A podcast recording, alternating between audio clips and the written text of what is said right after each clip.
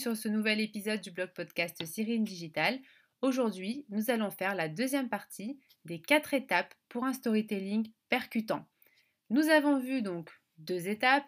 La première étape était déjà de découvrir le secret des storytellers et pour ça, je t'ai recommandé euh, d'aller voir les TED Talks qui sont une véritable source d'inspiration dans ce domaine. Deuxième étape, c'est qu'une fois que tu as compris le secret, c'est que tu dois maintenant attirer l'attention vers euh, ton histoire, vers ton storytelling. Une fois que, donc je te donnais un exemple concret, comment t'y prendre, tu dois vraiment te mettre dans le, dans le persona que tu vas définir pour ton produit ou ton service. Maintenant, abordons les deux dernières étapes. Troisième étape, susciter l'émotion pour un storytelling percutant. Comme je l'ai pu te le dire à la fin du, dernier épisode, euh, tu peux penser que le client cherche à répondre à un besoin et non pas à être ému. Alors, c'est faux et euh, je sais que c'est contre-intuitif, mais c'est faux en fait. Parce que le client cherche effectivement à répondre à un besoin, mais avant de le faire, il a besoin de ressentir une émotion pour passer à l'action d'acheter. C'est ainsi que l'être humain est fait. Les neurosciences euh, l'ont parfaitement démontré à de multiples reprises. Donc ça, bah, il suffit de faire quelques recherches sur Internet et tu vas tomber sur une mine, euh, mine d'or euh, sur ce sujet-là sur Google. Hein. ou sinon, tu peux aller voir les, les Harvard, Harvard Scientific Reviews qui, traitent pas mal de, cette thématique-là, tout ce qui est neurosciences, et tu peux comprendre davantage comment l'être humain fonctionne. C'est indispensable lorsqu'on veut faire du marketing digital. Bon, euh, donc je, reviens au cœur du sujet. Euh, en fait, je vais quand même t'aider un petit peu à comprendre, c'est que l'être humain, il a certes évolué depuis son arrivée euh, sur la planète Terre. Il est devenu un être rationnel, n'agissant que par logique, et on a l'impression que c'est l'émotion non merci à mettre au placard, surtout à notre époque. Il n'en faut pas trop, surtout lorsqu'il s'agit de prendre une décision. En fait, c'est ce qu'on croit faire en tant qu'être humain, sain d'esprit, lorsqu'on prend la décision d'acheter un produit ou de faire appel à un service. On pense qu'on achète parce qu'on a réfléchi logiquement aux avantages que pourrait nous apporter cet achat par rapport au prix, au prix payé. Euh, je vais te donner un exemple euh, pour te montrer que cela ne se passe pas vraiment comme ça et que ce processus est inconscient. Euh, et donc, on va découvrir ensemble la face cachée du processus de prise de décision. Bon, imaginons qu'une cliente potentielle est à la recherche d'une formation à destination des débutants pour apprendre à coder. On va donc entrer dans sa tête pour voir un petit peu ce qui s'y passe. Elle se dit qu'une formation en code va pouvoir augmenter ses compétences et sa valeur sur le marché du travail, que cela va l'aider à faire croître son business, etc. Ça, on va dire que c'est les raisons rationnelles qui l'ont poussée à chercher ce type de formation. Elle commence par faire ses recherches sur Internet pour trouver une formation adaptée à son niveau, donc rappelons-le, débutant. Elle se rend vite compte que, grosso modo, beaucoup d'organismes ou d'indépendants lui proposent les mêmes méthodes et donc les mêmes offres. Du coup, sur quels critères va-t-elle alors pouvoir fonder son choix? Elle va, encore une fois, la logique qui va au début euh, guider le processus de décision, donc elle va lister un ensemble de critères rationnels pour se décider, comme le niveau d'expérience et donc d'expertise du formateur ou de l'organisme de formation, les avis, laissés par d'autres clients, je vais y arriver, les tarifs proposés, la localisation du lieu de formation, que ce soit proche de son travail, de son domicile, etc. Ça, c'est des critères objectifs. Du coup, à partir de là, elle va pouvoir avoir une short list, mais cela ne va pas lui permettre d'arrêter son choix définitif. Parce que pourquoi? Dans cette liste, les prestataires ont tous les mêmes qualités, puisque c'est ces critères qu'elle a fixés, donc elle a, fait une shortlist en se basant, en se fondant, en se fondant sur cette, euh, grille d'évaluation, on va dire. Du coup, qu'est-ce qu'elle va faire? Généralement, à ce moment-là, elle va commencer à écouter, si ce sont des vidéos de promotion, et ou lire euh, leur discours sur leur site, leur blog, leur page Facebook, LinkedIn, etc. Et c'est là que l'émotion entre en jeu. C'est celui euh, qui lui aura montré qu'il a bien compris, un, ses problèmes et difficultés à apprendre à coder par elle-même, et deux, pourquoi elle a besoin d'apprendre à coder. Et, qu'il va, enfin, c'est la personne qui va lui proposer une méthode bien adaptée à sa problématique, une méthode clé en main à destination des vrais débutants. C'est celui-là qui emportera la vente. Il faut qu'elle sente qu'il l'a comprise, qu'il sait euh, quels sont ses problèmes, ses difficultés, euh, voilà, qui lui montre qu'il est vraiment euh, connecté, en phase avec ce qu'elle vit euh, lorsqu'elle recherche cette formation de code. Là, tu dois te dire, bah attends, mais cette cliente, cette cliente, elle a bien agi en toute logique et rationalité. Il est là le piège. Tout le monde pense qu'en procédant ainsi, il a bien pesé le pour et le contre, que sa démarche est purement réfléchie et bien pensée. En fait, oui, mais au début seulement. Lorsqu'il s'agira de passer concrètement à l'acte d'achat, ce sera dans la majorité des cas l'émotion qui nous poussera à le faire, rarement la raison. Ici dans cet exemple, la cliente se dit qu'elle doit se former au code et trouve des raisons rationnelles à sa demande. Mais en réalité, derrière ce choix se cachent d'autres critères fondés sur l'émotion. Mais ce n'est pas cela qu'elle mettra en avant dans son processus de décision. Alors, je vais euh, faire une petite traduction de, euh, des raisons rationnelles en émotionnelles. Raison rationnelle, augmenter ses compétences et sa valeur sur le marché de l'emploi. Traduction en émotionnel, être recruté à un poste plus responsabilisant et plus prestigieux socialement. Je mets bien entre guillemets. Raison rationnelle, faire croître son business. Traduction en émotionnel, entrer dans le game des pipites entrepreneuriales, symbole de réussite. Voilà un petit peu euh, ce, ce, qui peut se cacher derrière euh, un acte d'achat. Là, c'est vraiment par rapport à l'exemple que j'ai montré euh, à l'instant. Prenons, euh, continuons sur cet exemple pour aller plus loin et pour davantage comprendre euh, euh, le fait de susciter l'émotion, comment cela va se passer concrètement. Alors, ce que tu dois retenir de cela, si par exemple tu es un prestataire de formation, mais ça vaut pour tous les autres, tous les autres types d'activités. Alors, un prestataire de formation a tout intérêt à comprendre les mécanismes cachés derrière le processus de décision de ses clients. À partir de là, il doit adapter son message. Exemple, pour les personnes qui souhaitent acquérir uniquement, uniquement de nouvelles compétences. Vous êtes, voilà, type de, de message. Vous êtes dans un poste qui ne vous correspond pas, vous vous dites qu'il vous manque le petit plus pour accéder à un niveau supérieur et être payé à votre juste valeur, apprenez à coder. Voici ma méthode. Ici, on insiste sur le manque. Il vous manque le petit plus. Et donc on joue sur l'émotion de la peur. La peur de rater quelque chose, de louper une opportunité. Deuxième exemple, pour les personnes qui souhaitent faire croître leur business, le, message pourrait être Vous avez lancé votre entreprise Félicitations. Vous avez réussi à obtenir vos premiers clients C'est un grand pas. Mais ce serait dommage de limiter votre business à cela. Apprenez à coder pour augmenter vos chances d'être visible par vos clients potentiels. Faites-vous connaître sur le web grâce à un site au design agréable, épuré et visuellement attractif. Ici, on dit ce serait dommage de. Donc on joue aussi sur l'émotion de la peur, mais là, sur c'est la peur de louper une opportunité de croissance dans son business, louper une opportunité, ce serait dommage de. Ça veut dire qu'on aurait tout bien fait, mais il nous manquerait ce, ça, voilà, et ce serait vraiment dommage. Alors que sur le premier, on joue vraiment sur le manque. Euh, et là, on dit que c'est la personne qui se dit qu'il lui manque quelque chose. Dans le deuxième cas, c'est nous qui faisons prendre conscience à la personne qu'elle peut peut-être louper une opportunité. C'est en fonction des personas qu'on aura définis.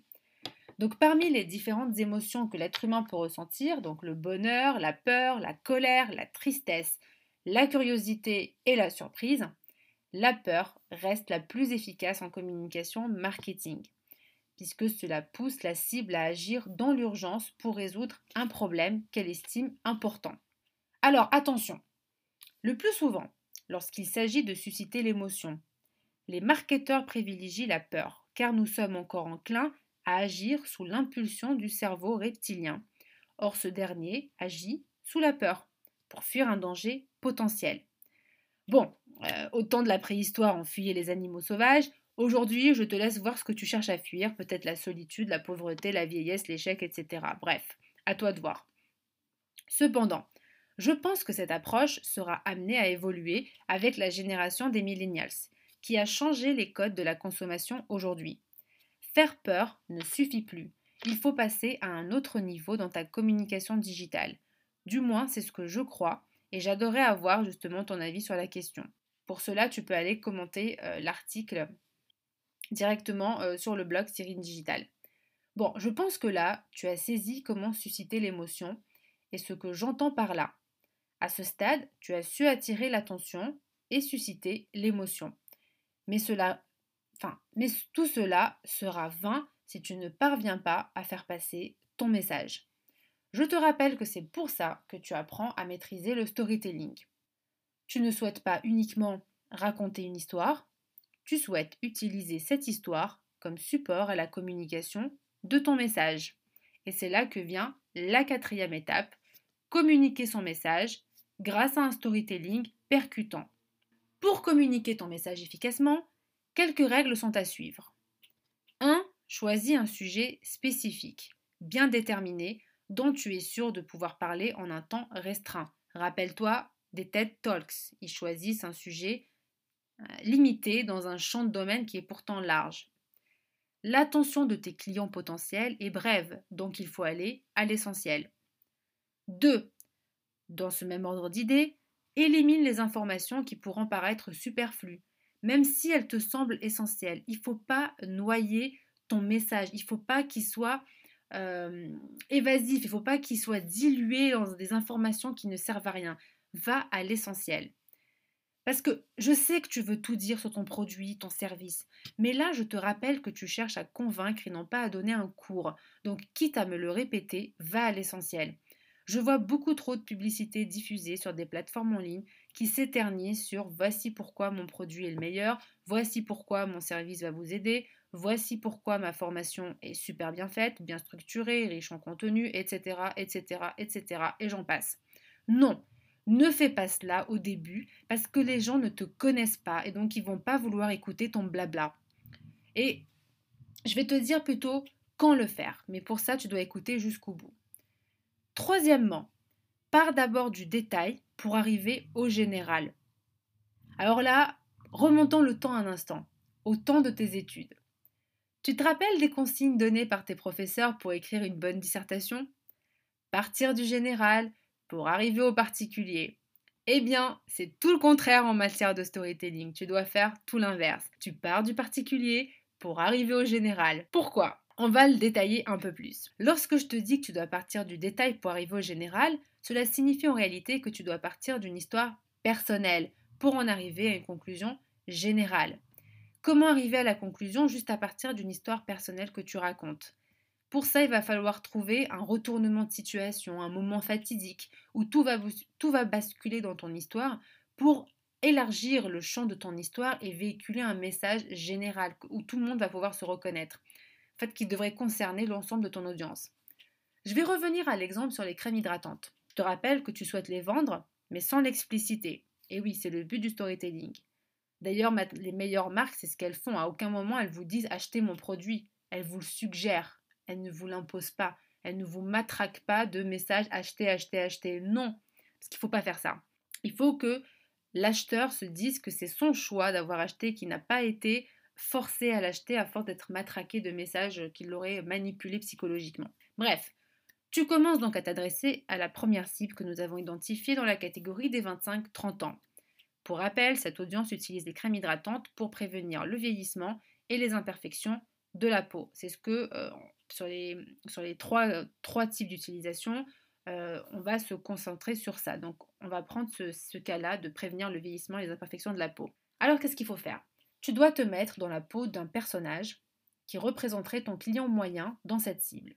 Donc, d'où l'intérêt de bien définir son persona. Tu peux imaginer être âgé entre 26 et 29 ans.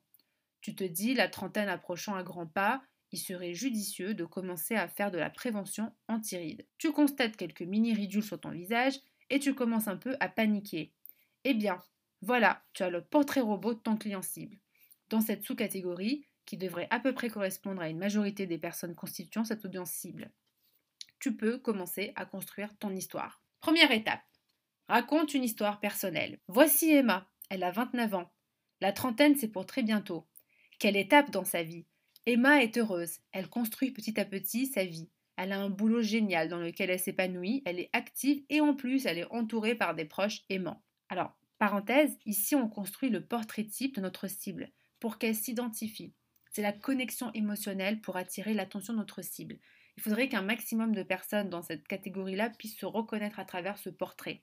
Donc on fait un portrait qui répond plus ou moins aux caractéristiques de cette tranche d'âge. Deuxième étape, il va falloir trouver l'élément révélateur de la problématique générale que tu souhaites traiter. Continuons donc. Un matin, comme chaque matin, Emma se lève, va prendre une douche et va se faire une beauté devant le miroir. Mais ce matin-là, elle s'est rendue compte qu'elle avait sa première ridule. Toute son attention se focalise sur ce, sur ce micro-détail qui pourtant lui semble énorme, visible de tous.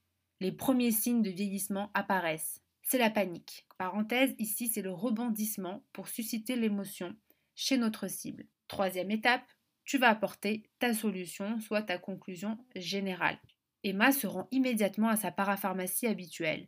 La conseillère examine attentivement sa peau et finit par lui proposer la crème hydratante Reste jeune.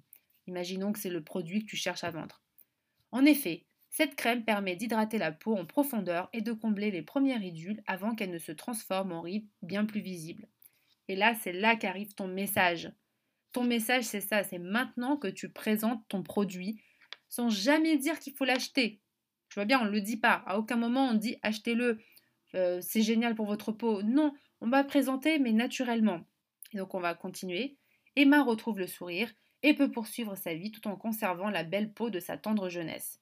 Ça, c'est l'apport de ton produit. Quel est l'intérêt du produit? Bon, je ne suis pas une spécialiste du secteur parapharmaceutique. Dès lors, bien évidemment, il est possible de construire un meilleur storytelling avec un savoir bien plus scientifique que ce que j'ai pour ma part, avec des données sur, de marché, sur les études de marché, des habitudes de consommation. Mais évidemment, il est capable, il faut affiner cela. C'est un exemple pour donner une illustration concrète. Parce que ça va te permettre de comprendre la démarche à adopter dans le cadre d'un bon storytelling. Grâce à une histoire faite d'anecdotes, de rebondissements, ton client potentiel retiendra plus facilement ton message, qui peut être soit orienté uniquement produit ou service, soit orienté slogan ou autre. Finalement, à toi de voir ce que tu souhaites transmettre comme information essentielle à ton audience. J'espère t'avoir transmis les clés d'un storytelling réussi. Si tu souhaites en savoir davantage, euh, va sur mon blog euh, tu euh, pourras accéder à davantage de ressources.